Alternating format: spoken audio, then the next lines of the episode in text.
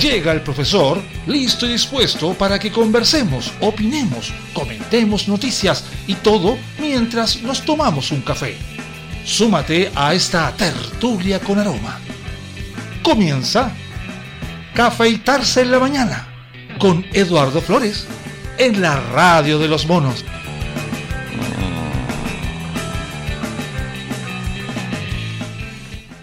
Pasado por casualidad que se ponen a pensar a primera hora de la mañana en esa deliciosa tentación que llamamos hoy no me quiero levantar? Bueno, me pasa. Y aquí estamos nuevamente enfrentando el peligro, coqueteando con la muerte, tomando por la vía de las de viudas, caminando levemente hacia el lado con la mirada perdida, sin frenos y conduciendo con una mano Oh, terrible. siguiendo el ritmo de una canción. De que pase lo que tenga que pasar una vez más. Pero aquí estamos, enterándonos lo que ya está ocurriendo. A ver qué pasó, qué pasó. Sea lo que sea, no es mi culpa mientras no haya pruebas. A ver. A ver. Ya, de nuevo. Ok empecemos con las canciones típicas. Porque la ministra Janet Vega afirma que hay presos políticos en Chile. Y adivinen, luego se desdice. Linda la cuestión. A ver. La ministra de Desarrollo Social y Familia, Janet Vega, es objeto de algunas pequeñas críticas mínimas luego de que afirmara de que en Chile, nuestro querido país, esta franja larga de tierra, el flaco, como decía el padre de un gran amigo, que creo que se refería al país en todo caso, bueno, al afirmar que en Chile todavía hay presos políticos, y adivina, después dijo que no, la secretaria de Estado participó en Tolerancia Cero, donde con una libertad de palabra, mirando la realidad del país, dijo, sí, efectivamente, tenemos presos políticos, y no todos, pero algunos que tienen que ver con los pueblos originarios, son presos de esta línea. Entonces yo, Daniel Matamala, le preguntó, ¿y quiénes serían? A lo cual ella, con una libertad de comunicación frente a la cámara, mirando a lontananza, dispuesta a enfrentar a cualquier duda y a una seguridad temeraria, dice, no vamos a dar nombres, no es el momento, pero hay personas que han sido encarceladas, fundamentalmente por defender su derecho a la restitución de tierras. Ya. Matamala insistió y Vega agregó a su argumento algunas personas detenidas por delitos ocurridos durante esta pequeña revuelta del estallido social. Lo que pasa, Daniel, es que aquí entramos en un terreno más eh, pedregoso. La justicia tiene que hacer su labor, pero parte de esa labor es efectivamente que las personas sean juzgadas con Z. No puedes tener a una persona dos años sin que sea juzgada, porque eso atenta contra el derecho de una persona a ser juzgada. Está la libertad. Hmm. Daniel, es que esa persona que ha sido encarcelada por un tema asociado, por un tema de ideología, por un pensamiento político, y que se mantiene encarcelada en la práctica dos años, sin que sea nada. Ante la pregunta sobre quiénes vivían algo así en el país, la señorita o señora Vega aseguró que justamente estaba hablando de personas detenidas durante el estallido social. Han estado encarceladas dos años. No se les ha juzgado. Y cuando se les ha juzgado, han salido libres. Espérate, no se les ha juzgado, pero cuando se les ha juzgado, como medio enredados. Horas más tarde, Vega corrigió sus dichos en Twitter e indicó que en Chile no hay presos políticos. No, no. Hay personas detenidas por delitos cometidos en contexto político. Pero eso no es lo mismo a que haya personas detenidas, privadas de libertad por sus ideas. En ese sentido, no cabe hoy hablar de presos políticos. Debí diferenciar y evitar un malentendido. Hace solo una semana el gabinete ya había sido criticado por el mismo tema, pero en relación al machis Celestino Córdoba. Al ser consultada sobre lo que consideraría la ministra de Justicia, Marcela Ríos, comentó que a ella no le correspondía pronunciarse sobre si el comunero era o no era un preso político o un homicida. La ministra del Interior, Izguía que hace algunas semanas hizo portadas por el tema de la migración y algunas pequeñas estructuras verbales en contra del gobierno del antiguo presidente, señor Piñera, respaldó a su compañera de gabinete. Date por respaldar. Eso sí, la señora Siches mostró cautela a la hora de hablar del beneficio de la salida dominical que recibió Córdoba. Por su parte, el subsecretario de Desarrollo, Miguel Crispin, marcó una distancia con el resto del Ejecutivo y llamó al señor Celestino Córdoba un común. Actualmente el comunero está pagando una pequeña purga, bueno, está purgando una pequeña pena de 18 años, condenado por el crimen del matrimonio del señor Mackay. Recordemos que él no los mató directamente, solo prendió fuego a la casa donde las personas terminaron muriendo calcinadas, que no es lo mismo, según me dicen. Y yo todavía no veo la diferencia. Pero, ¿quién soy yo? La experiencia nos ha mostrado claramente que hay cosas que entendemos, cosas que no entendemos, caras vemos, allá abajo no sabemos, traumas menos conocemos. Ay, ay, ay, estamos en un conflicto, ¿no? Simplemente.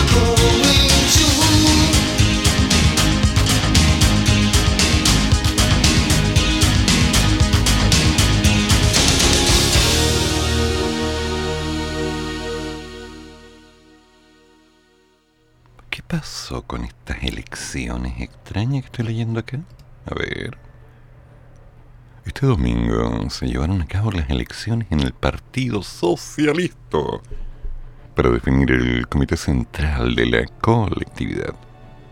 Los comicios quedan como ganadora la unidad socialista, lista protagonizada por el senador Alfonso de Urresti. ¿Era con una era o con dos? Yo recuerdo que era con una. Uresti, ¿no? Urresti, ok.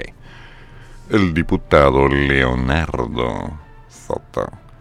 Paulina Bolanovich y Camilo Escalona, entre otros. De hecho, según el primer cómputo, era esta la lista ganadora, con 5.682 votos. Una cantidad espectacular, una increíble, tanta gente, digo yo, de un total de 7.794 quedándose así con el 72,9% de las mesas escrutadas tanto voto, 7.794. Tienen más convocatoria que yo haciendo un carrete en mi casa, pero bueno. El senador de esta colectividad, Alfonso de Rasti, quien sería la figura que podría presidir el partido, aseguró que la tienda apoya irrestrictamente al gobierno del presidente electo lo reiteramos con todas sus letras, como lo hemos hecho en actividades anteriores. Un respaldo irrestricto al presidente y a nuestro gobierno. Al programa que comprometimos. Ahí tienen que estar los socialistas, ahí tienen que estar los... ¿Para qué dicen los socialistas dos veces? Y tenemos que hacerlo con toda la fuerza. ¿Quién redactó esto? ¿Qué onda? En fin, fueron 200 mesas en 300 comunas las que participaron en el proceso, mientras que se está a la espera del último cómputo que entregará el resultado oficial. Ya.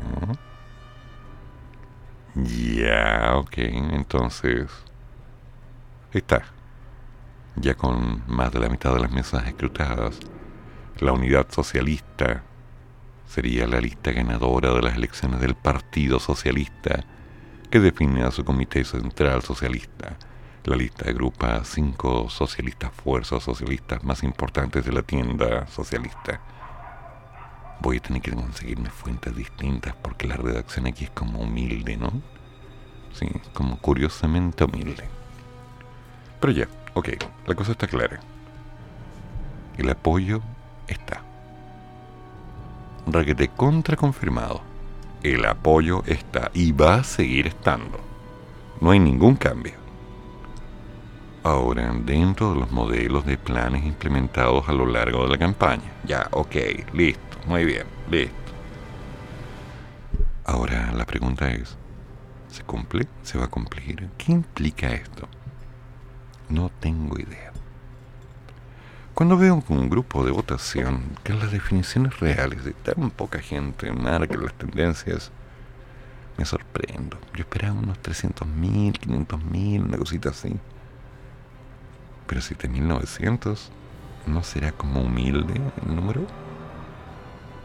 Sí, ya me van a empezar a decir que 6.500 también era un número humilde. Ya, no empecemos. Ya, calma, calma. Hay otros números de la vuelta. Pero, no sé. Tal vez me falta mi café de la mañana, un poco de tabaco, haber dormido mejor, quizás. Uy, qué frío. Hacen falta cosas que nos definan una nueva mirada. ¿Ya? Bueno, la cosa es clara. Un apoyo irrestricto del Partido Socialista. De los 7.932 que votaron, supongo. Eh, bien. Yo no voy a hablar en favor del gobierno, no voy a hablar en contra del gobierno, no me corresponde. Yo simplemente doy una mirada objetiva con un pequeño toquecito, unas gotitas de acidez suavecitas, así como mínimas, para que estemos al tanto de lo que está pasando.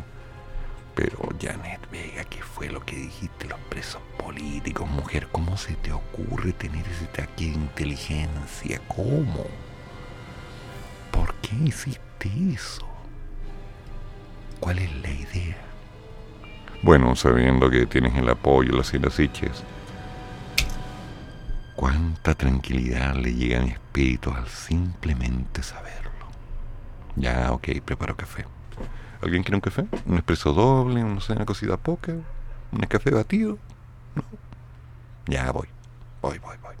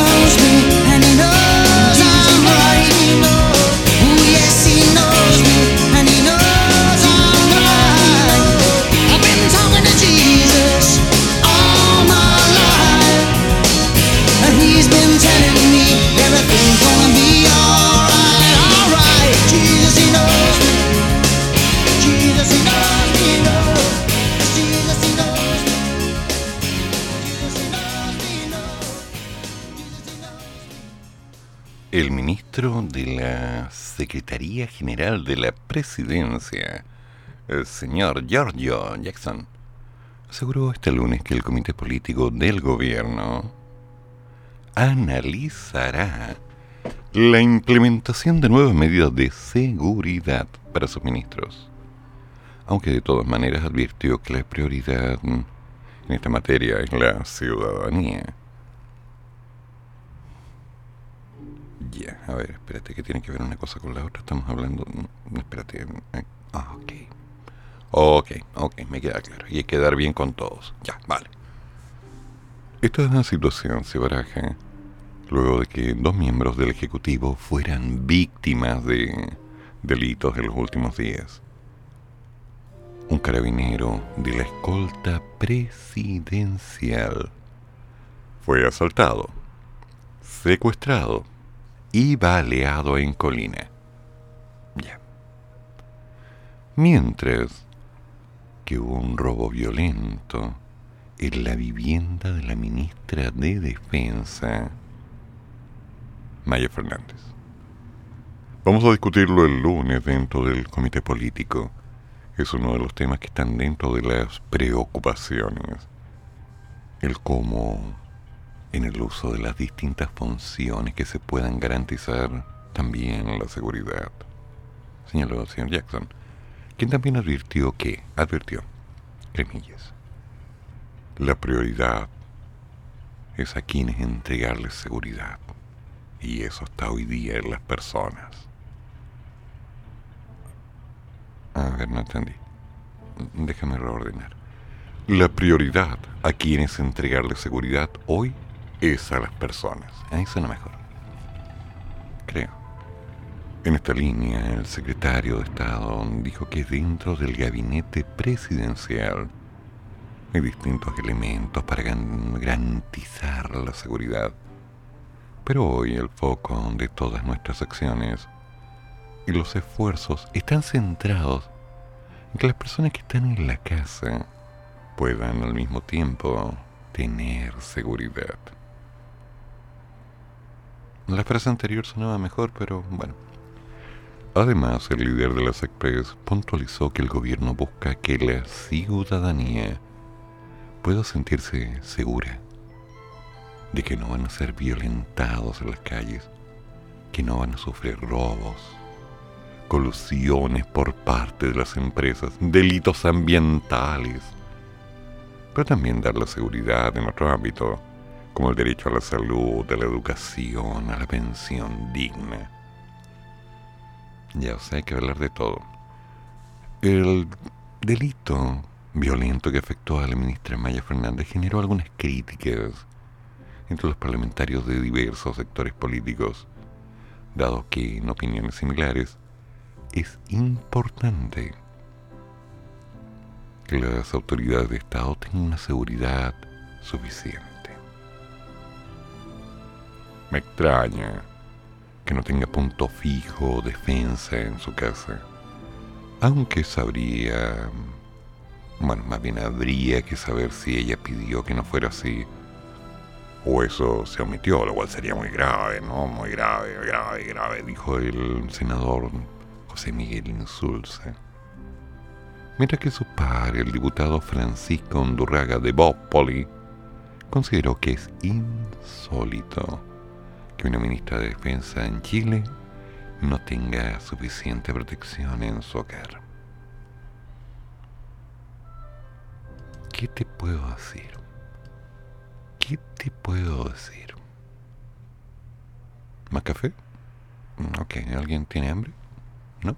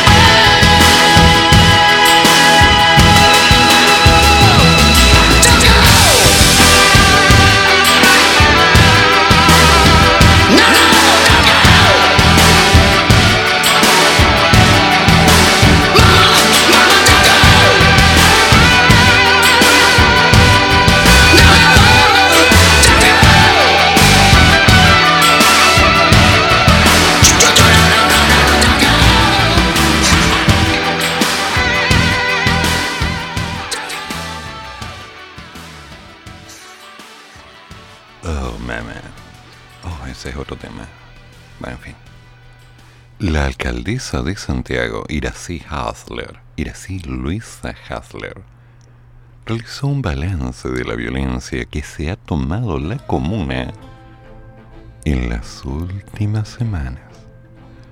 Y aseguro que siempre la han condenado, pero resolverla no es tan sencillo. ¿Ya? En conversación con los medios, la autoridad comunal manifestó que buscar combatir la violencia va a ser algo complicado porque los escenarios del conflicto en la comuna no han llegado a un buen diálogo. Siempre hemos condenado la violencia, pero resolverla no es sencillo, no es fácil. Es más fácil condenarla. Además, seamos claros. Esto implica poder resolver problemas de fondo que tiene el país para que exista una mejor convivencia. Y bueno, claramente se ha dicho, la idea es fortalecer los derechos sociales. Más que ser más o menos duros, este gobierno y nuestro sector tiene muy clara la preocupación de la ciudadanía con la seguridad. La mayoría de nosotros vive en los barrios de Santiago. Bueno, los que vivimos en Santiago, incluido el presidente. Mm. No veo un, complejo de la izquierda con la seguridad, sino una empatía con el problema y una prioridad. Mm. Todavía no sé quién es el guionista que escribe esto. Consultada sobre las mafias en el sector del barrio Meix, la máxima autoridad de Santiago planteó que es el Estado en su conjunto el cual durante décadas no ha logrado hacer lo suficiente y veo que este gobierno que asumió hace dos meses está mm, asumiendo el desafío. Ah, me llegó a dar. ¡Ah! Ya, ok. Vuelta, vuelta, vuelta, vuelta. Perdón, perdón, perdón, perdón, perdón. Perdón, perdón. Eh, recapitulemos. Es el Estado en su conjunto el cual durante décadas no ha logrado hacer lo suficiente y veo que este gobierno, que asumió hace dos meses, está asumiendo el desafío de la seguridad combate al crimen organizado como una prioridad, con énfasis en controlar la tenencia de armas, y recuperar nuestros espacios públicos. Estamos obteniendo reuniones frecuentes con la comuna vecina de Estación Central. No será la... Bueno, A través del Ministerio del Interior para mantener un trabajo coordinado. Esperamos prontamente tener resultados de las investigaciones y en la recuperación de este espacio fundamental para el gobierno y para nuestros vecinos y vecinas y vecines y todos sabemos qué más es. Ahora, sobre la reciente toma del Instituto Nacional, la alcaldesa planteó que nuestra tarea es recomponer las relaciones en nuestros 44 establecimientos educacionales después de un periodo en que hubo mucha violencia y falta de diálogo. Ya, sí. es culpa del empedrado, no del cojo. Para ello, escuchar a los estudiantes es fundamental. Y he recibido aquí, en la municipalidad, a los estudiantes del Instituto Nacional y me he reunido además con muchos liceos y comunidades universitarias creo, creo, creo que esa es la actitud, que marca una diferencia muy profunda en cómo se habían abordado este tema o estos temas desde un gobierno central y comunal que buscó criminalizar. En mi gestión no habrá carabineros en los techos del Instituto Nacional y tampoco entrando a los colegios. Voy a dejar anotado eso. No es un camino sencillo, pero a partir del diálogo hemos generado reparaciones en los establecimientos y un cambio en educación sexual, integral, no sexista y ambiental, que son prioridades que han puesto las comunidades educativas sobre la mesa. Mm, a ver, a ver, a ver, a ver. Voy a hacer un par de preguntas inocentes sabiendo que no me las va a contestar la señora así. Alcaldesa electa, como dijo ella. Sí. Y no vamos a hacer ningún comentario para que después no me vengan a despedir de CNN, sobre todo porque no estoy contratado en CNN. Aclarando. Comprendo que la postura de una alcaldía es buscar la tranquilidad y el equilibrio en toda la comunidad. Comprendo que hay que hacer investigaciones. Comprendo que es bueno el diálogo. Hasta ahí estamos bien. Pero, ¿qué tiene que ver la municipalidad con estos cambios en la educación sexual integral no sexista ambiental? ¿Ese no es trabajo del Ministerio de Educación en concreto? Coordinado, o sea, perdóname, pero hay que empezar a separar aguas y hay que saber aceptar las delegaciones. Hay personas que tienen que trabajar en esto, hay personas que tienen que trabajar en esto, hay personas que tienen que trabajar en esto otro. No nos podemos hacer cargo de todo. No funciona de esa manera. Diálogo con los estudiantes, válido, siempre, siempre tiene que haber diálogo con los estudiantes, pero con una condición. Y esa condición parte y que los estudiantes hablen. Es fundamental. Si los estudiantes van a estar gritando y presentando demandas y estando siempre a la defensiva, no va a haber diálogo. Por otro lado, se hablaba de mayor cuerpo docente. Se hablaba de varios elementos para las mejoras de los colegios. El aumento del cuerpo docente me parece maravilloso. Más trabajo. La mejora de los colegios es fundamental para que estén en las condiciones adecuadas. Y es algo que nunca he entendido bien. ¿Por qué se les ha dilatado en el tiempo las mejoras, las reparaciones? Es que no hay presupuesto. Estamos hablando de estudiantes. Son prioridad. Tienen que tener las mejores salas, las mejores sillas, las mejores mesas, las mejores pizarras. Es así. Así debería ser. Pero no, no es como siempre se da. Y por otro lado, puede ser un concepto de cego de la prensa, pero no veo que se esté hablando de mejoras en el currículum. ¿Dónde están las líneas con las cuales se puede apuntar a, tal vez, alternativas de cambio curricular para que de una buena vez los pícaros estudiantes empiecen a aprender en lugar de estar tan mecanizados, tan cegados al hay que repetir 500 ejercicios del libro en la página 27 para las 4 porque hay que tener un 7. Hagamos las cosas bien, ¿ya? En serio. Oh. Hot sun beating down,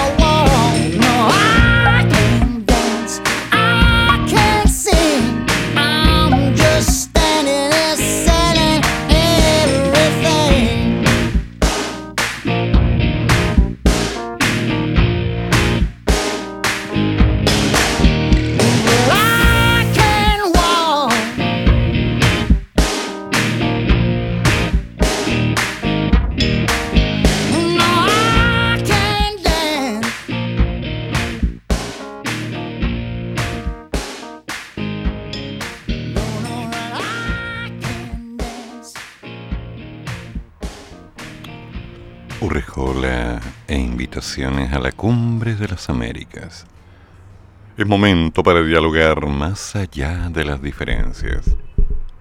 Antes no era momento.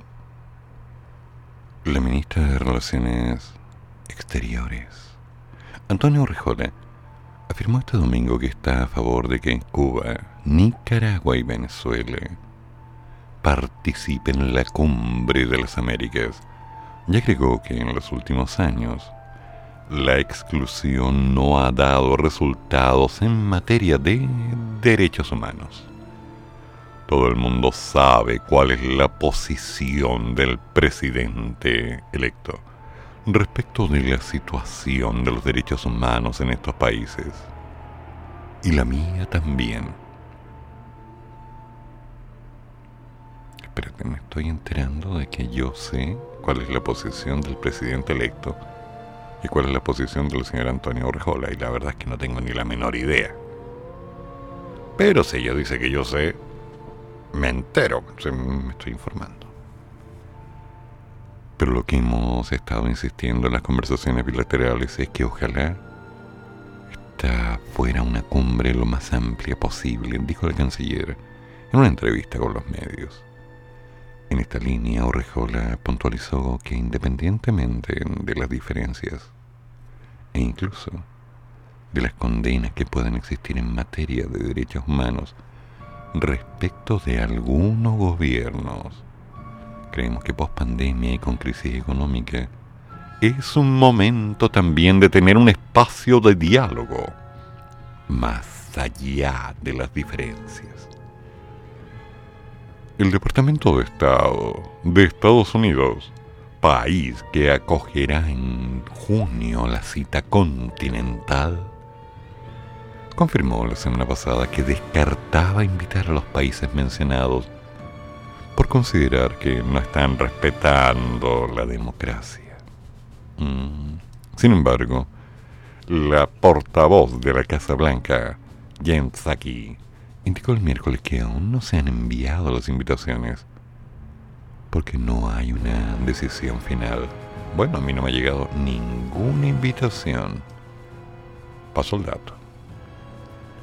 Según la canciller chilena, independientemente de las diferencias e incluso de las condenas que existen en materia de derechos humanos, entre la pospandemia y las crisis económicas, es un momento también de tener un espacio de diálogo más allá de las diferencias.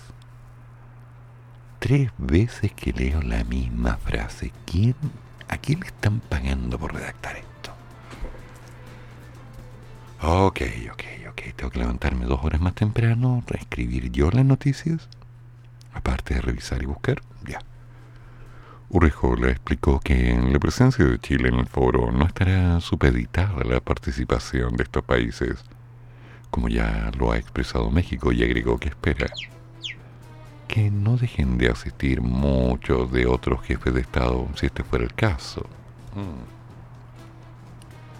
La región está súper fragmentada, se ha polarizado de alguna manera bajo el liderazgo del presidente Joe Biden.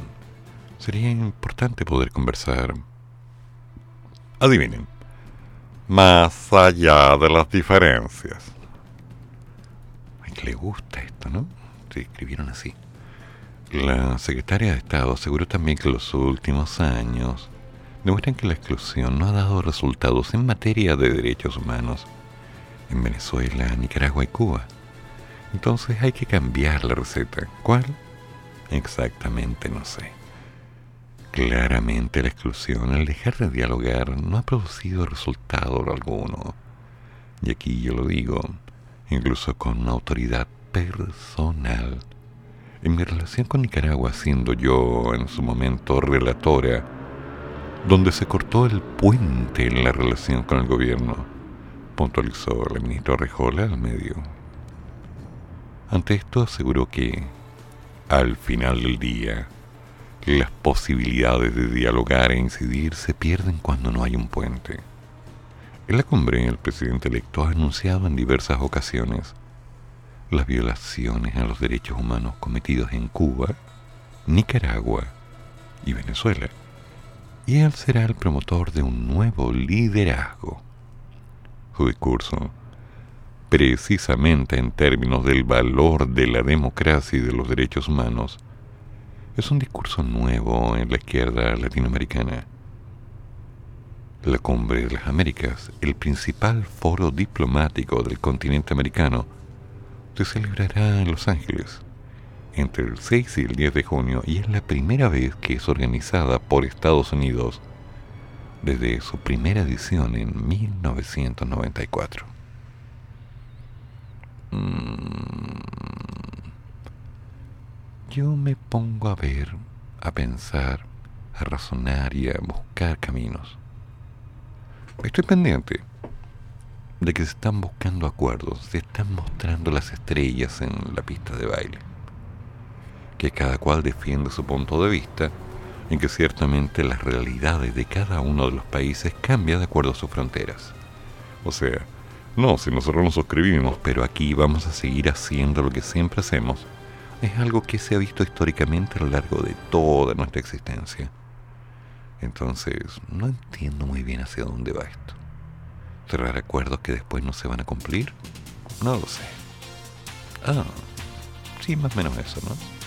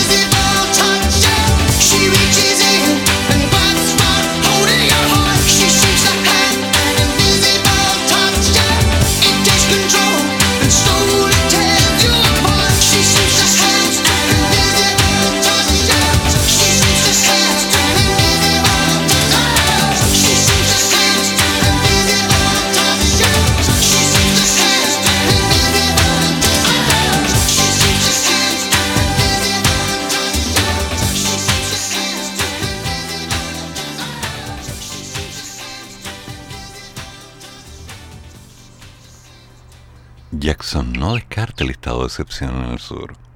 Todas las ideas siguen estando como opciones. El ministro de la Secretaría General de la Presidencia no descartó un estado de excepción en la macrozona sur, aunque afirmó que buscarán concitar apoyo en la propuesta de implementar un estado intermedio. Todas las ideas que se han puesto sobre la mesa siguen estando como opciones. Esto lo dijo al ser consultado sobre la aplicación de un potencial estado de excepción, como de emergencia, que regió desde octubre a marzo en cuatro provincias del Biobío y la Araucanía. De todos modos, estamos tratando de concitar el mayor apoyo en torno a las acciones que el gobierno va a realizar para garantizar la seguridad de nuestra población. Y eso es algo que ha ido generando más fiato en una agenda que ha sido integral, que no está dedicado solo a una medida específica. El diputado Andrés Lonton, jefe de bancada de Renovación Nacional, fustigó que este gobierno, ante la incapacidad de ponerse de acuerdo, deja esperando a cientos de víctimas y familias que claman por mayor protección esa protección que el gobierno les arrebató. Carmen Gloria Aravena insistió que el gobierno tiene que terminar con su death y debe reponer el estado de excepción mientras se determinan medidas más de fondo. Pero no puede seguir esperando que la izquierda más extrema pautee el camino a seguir, y menos que siga impidiendo avanzar proyectos de ley que son urgentes para combatir el crimen organizado y el terrorismo. Alejandro Jara, representante de la Federación de Sindicatos de Transportes y Camioneros Forestales, alertó que el acuerdo que suscribieron con el gobierno tiene un plazo de 15 días, tras lo cual volverán con las manifestaciones en caso de no llegar a acuerdos. Obviamente, nosotros vamos a honrar el acuerdo por los 15 días. Y después de eso nosotros no vamos a esperar una prórroga que pueda tener el gobierno, sino que vamos a iniciar las movilizaciones que se están coordinando con la población civil de la macrozona sur. Eso nomás te digo. Ya, sean tranquilizador. Tranquilizador. De cualquier modo, lo que es absolutamente claro es que hay procesos, hay caminos, hay alternativas que han estado siempre buscando llegar a un punto de equilibrio. Ahora lo voy a leer con los subtítulos. Hay alternativas, hay medios que permiten dilatar la interacción para poder llegar a hacer algo de lo cual no hay punto de retorno. Ese es el problema. Que decidan y que después no puedan decir, uy, me equivoqué.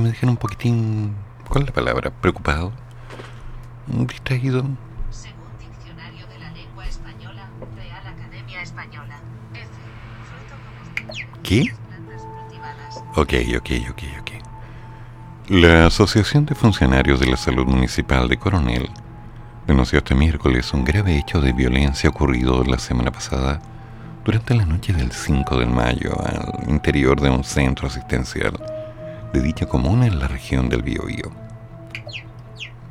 Según explicó, un joven acudió al sapo Lagunillas con heridas cortopunzantes, exigiendo atención inmediata.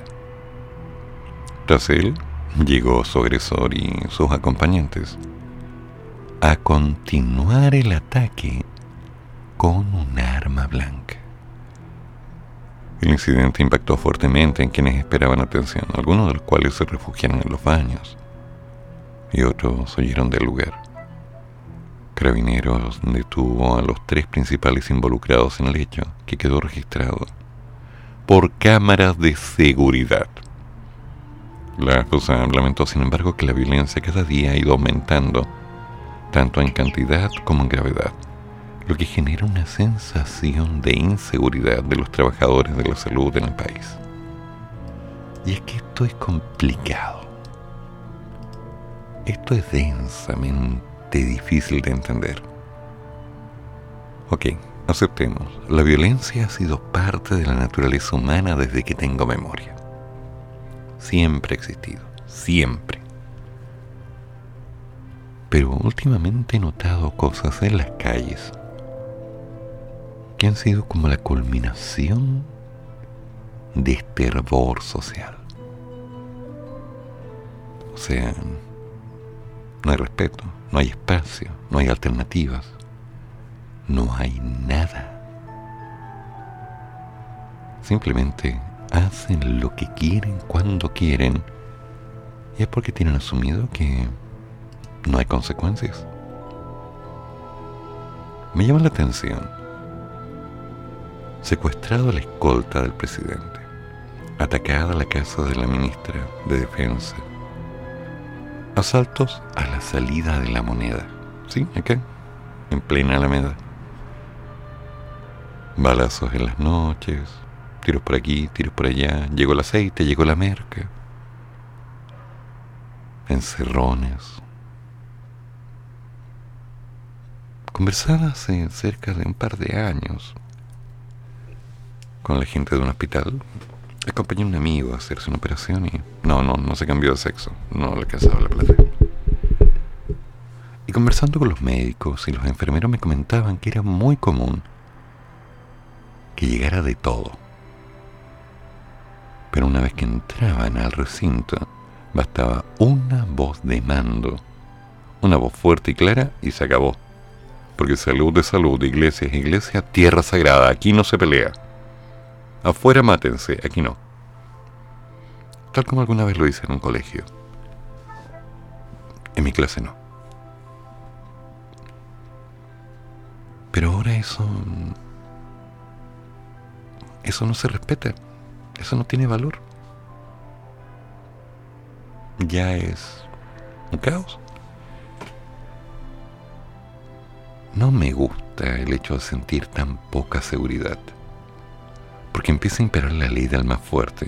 Y cuando hay uno más fuerte, llega uno más fuerte aún. Que es superado por otro que es más fuerte y como yo la tengo más larga, la barba. Las cosas empiezan a poner complicadas. Así no vamos a llegar mucho en el tiempo. Así que paremos el escándalo y llegamos a las cosas bien. Don Jorge, amigo mío, cuénteme cómo están las cosas en su tierra. Profesor, buenos días. Hola. Espero que usted esté muy bien. Aquí ya estamos trabajando. Uy. Alex está durmiendo. Envidia. Ayer tuvo un día ajetreado. ajetreado. Eh, con respecto al tema de la macro zona sur,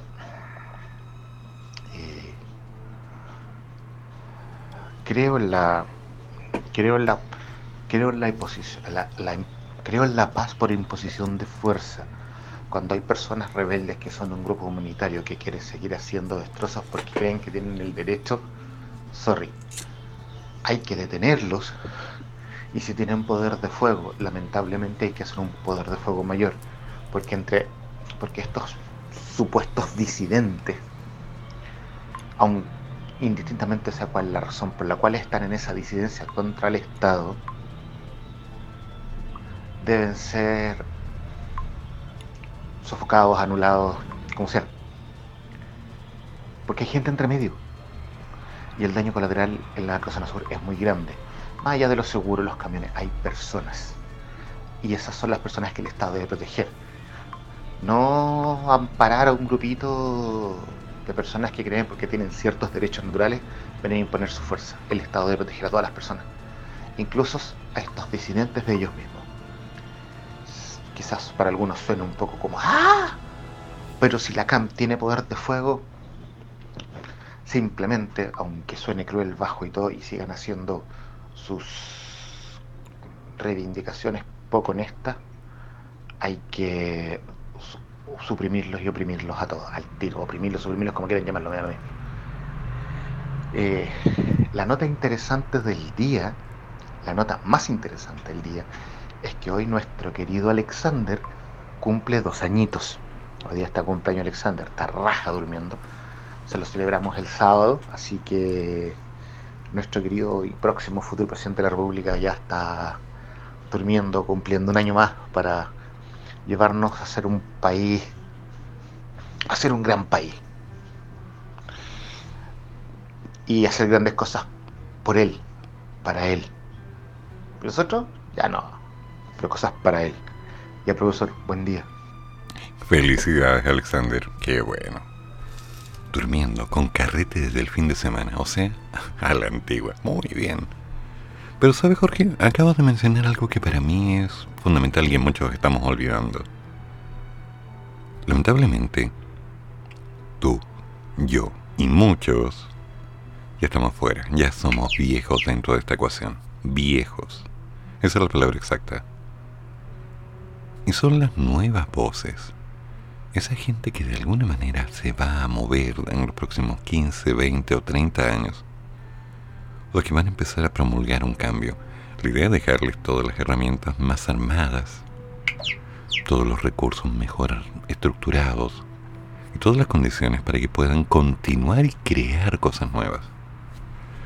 Lamentablemente, lo que estoy diciendo también lo dijeron hace 30, 50, 80 o 100 años. Y muchas veces se ha desperdiciado la oportunidad por intereses personales, que después de un tiempo han confluido a hasta aquí no me llegamos.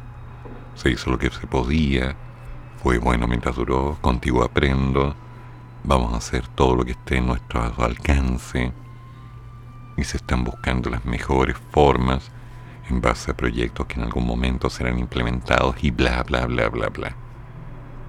Y ahí estamos viendo que de pronto faltan manos como para que se puedan hacer las cosas bien. En el caso de Alexander, te consta que me preocupa su concepto de formación académica. Los valores no, porque de eso se encargan ustedes. Me preocupa el contexto, el entorno que es en lo cual ni tú, ni yo, ni nadie puede inferir, sino que tenemos que trabajar como una sinergia global por los niños. Pero me preocupa mucho porque la gente no respeta eso. Y después de un tiempo, drama. Porque aparecen nuevamente los intereses personales. Tú sabes, la propiedad privada de quién, los derechos de quién, en fin. Y ahora, ahora que ya salió el primer borrador, un borrador final, me dijeron, de los escritos de la nueva constitución, los cuales están descargables, para que la gente los pueda leer, los pueda analizar y los pueda revisar con tiempo. Recuerden, pasamos la quincena de mayo. Eso significa que estamos en junio significa que estamos a pasos del 4 de septiembre. Y después me van a decir que no lo alcanzaron a leer, que no tuvieron tiempo, que no lo entendieron, que fue muy complicado, que nadie les explicó, que no hubo oportunidad, que los pasaron a llevar, que la gente fue mala, que a última hora... No, señores. Se han demorado lo que se han querido demorar. Y han hecho lo que han podido hacer y también lo que han querido hacer, hay que decirlo. Entonces, es momento de empezar a tomar el texto. Bájalo al celular, léelo con calma, tómate un rato, imprímelo por partes, descárgalo en tu computador y anda revisando. Prepara tu batería de preguntas para que empecemos a discutir punto a punto y no pensemos, por favor, en el hoy. Esto afecta hoy. Pensemos en el esto afecta desde hoy en adelante. Porque Alexander, o cualquier niño que haya nacido o vaya a nacer, merece estar tranquilo y merece nacer en un lugar donde la gente tenga las cosas claras. No en un lugar donde las letras hayan sido escritas con rabia o intereses personales la gente tiene que hacer su trabajo. Y recordemos, por favor, que la constitución, la constitución, define desde varios puntos el quiénes somos. Pero son las leyes las que definen qué es lo que va a suceder. Así que no esperemos que la constitución se defina en cosas como cómo vamos a tener una casa, o cuáles van a ser los parámetros reales de los cambios educativos curriculares, o cuáles son los entornos de desarrollo de las empresas y que todos vamos a tener dinero. No, no, no, no. Todo eso está en la ley, no en la constitución. Así que por favor, léala con calma, revisemos, analicemos y démosle un poquito más de tiempo y espacio.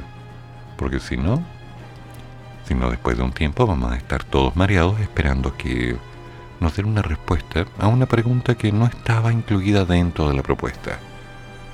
No se dejen engañar, por favor, pónganse los lentes para que no les pase nada en el ojo. No sé si se entendió, pero con antiparras también funciona. ¿Cómo era? Sin gorrito no hay fiesta. Ah, sí, feliz cumpleaños, Alexander. Hay que seguir, siempre hay que seguir. Sí, ya seguiré en la noche, pero ahora no.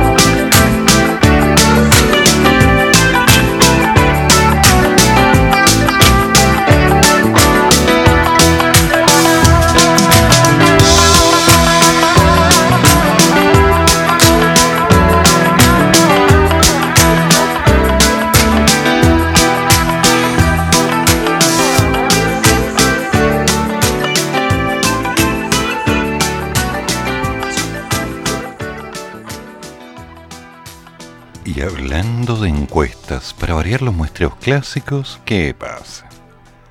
En una nueva edición, en la encuesta Plaza Pública Academ, se dio a conocer esta jornada que hay un aumento en el número de personas que se inclinaría a la opción de apruebo en la nueva constitución.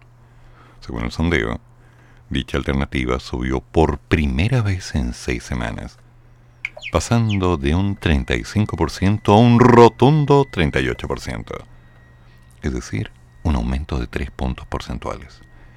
En tanto el rechazo bajó de un 48 a un 46%, pero aún se mantiene con ventaja mientras que un 16% de los encuestados no sabe, no responde, no tiene idea, es turista, no vive aquí. Junto con esto, el estudio muestra que un 45% confía en el trabajo de los convencionales. Que por cierto, esta semana terminaron de redactar el borrador de la nueva Carta Fundamental y lo despacharon con 499 artículos a la Comisión de Armonización. El porcentaje revela un alza de 5 puntos en relación a la semana pasada, ¿no? Por su parte, un 54% dice que no confía a los constituyentes. 4 puntos porcentuales menos que en la encuesta previa. En este marco, un 85% de los consultados tienen totalmente decidido que irán a votar, reflejando un alza de 6 puntos en comparación al 22 de abril. Uh. Con la información que se tiene, queda la pregunta, ¿usted va a votar a prueba o rechazo? Respecto al desempeño que ha tenido el presidente electo Gabriel Boric, un 39% expresó su apoyo a la gestión, lo que marca un aumento de un punto en relación al estudio anterior. Además, un 50% manifestó su rechazo, tres puntos menos que antes. Sobre los motivos para aprobar el trabajo del presidente, el 32% lo hizo porque marca un cambio, lo nuevo. El 24% por su programa de gobierno, el 17% por su llamado acuerdo para enfrentar la delincuencia, el 13% por su propuesta de subir del sueldo mínimo a 400 mil pesos, el 8% por sus medidas para enfrentar la inflación, y el 3% por su apoyo al apruebo para el plebiscito. Mientras que entre los motivos para desaprobar su labor, el 29% lo hizo por la delincuencia y el orden público. El 21% por el costo de vida. El 12% por su gestión frente al conflicto mapuche el 12% por oponerse a los retiros, el 8% por su gabinete, el 6% por la inmigración y el 3% por el proyecto de amnistía. Ay, ay, ay. Me pregunto, ¿qué irá a pasar? No sé, Nayo. Pero estaré mirando.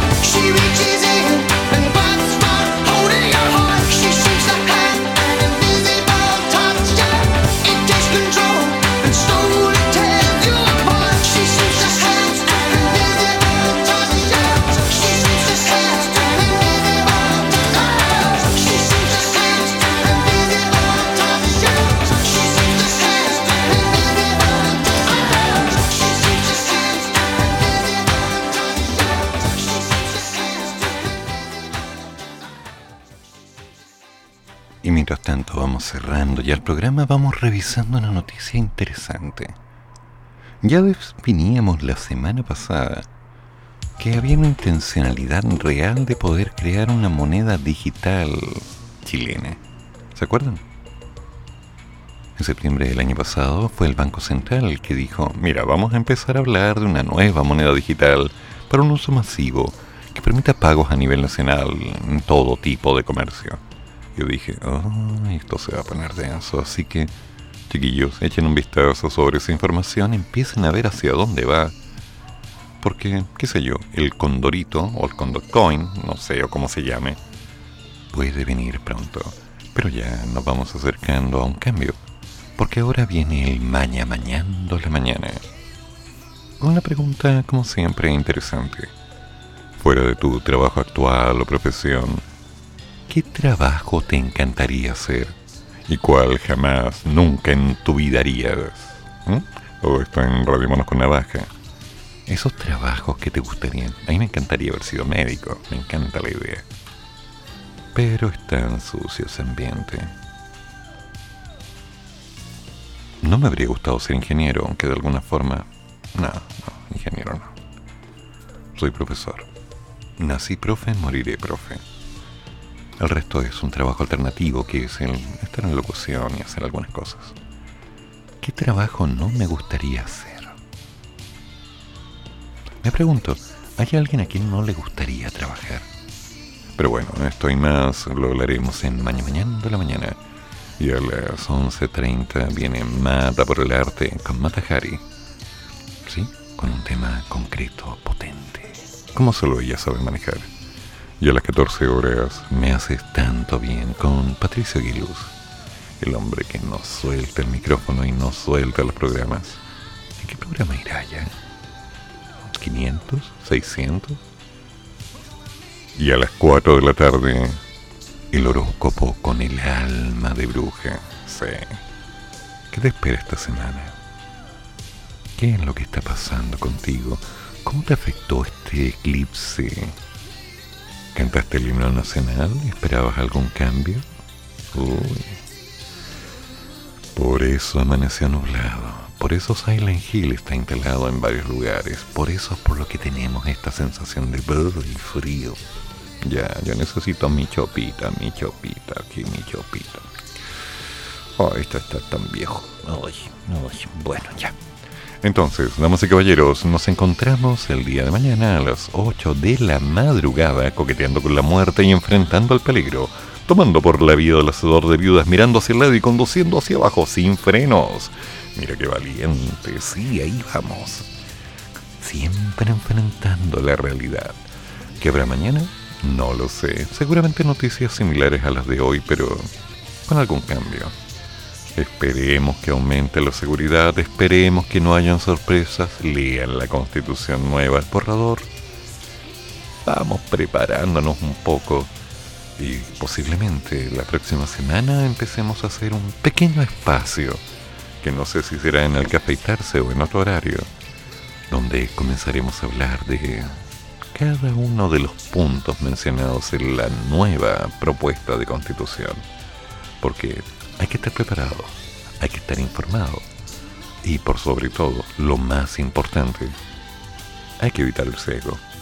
Las opiniones personales siempre van a estar, pero por sobre todo hay que ser claro. Tenemos que saber lo que se nos viene y lo tenemos que conversar, ¿ok? Que tengan buen día, pórtense bien, háganle caso a la mamá y no se ensucien la ropita porque el lomo está muy caro. Uy, sí. Así que, eso sería. Phil, ¿me ayudas a despedir? Gracias por acompañarme hoy día. Te vamos a echar de menos, viejo amigo. Faltará tu música.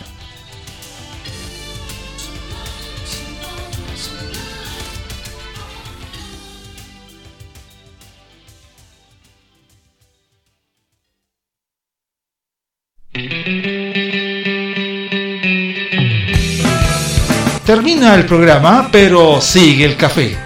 Y el profesor ya volverá para otra vez cafeitarse en la mañana, aquí, en la radio de los monos.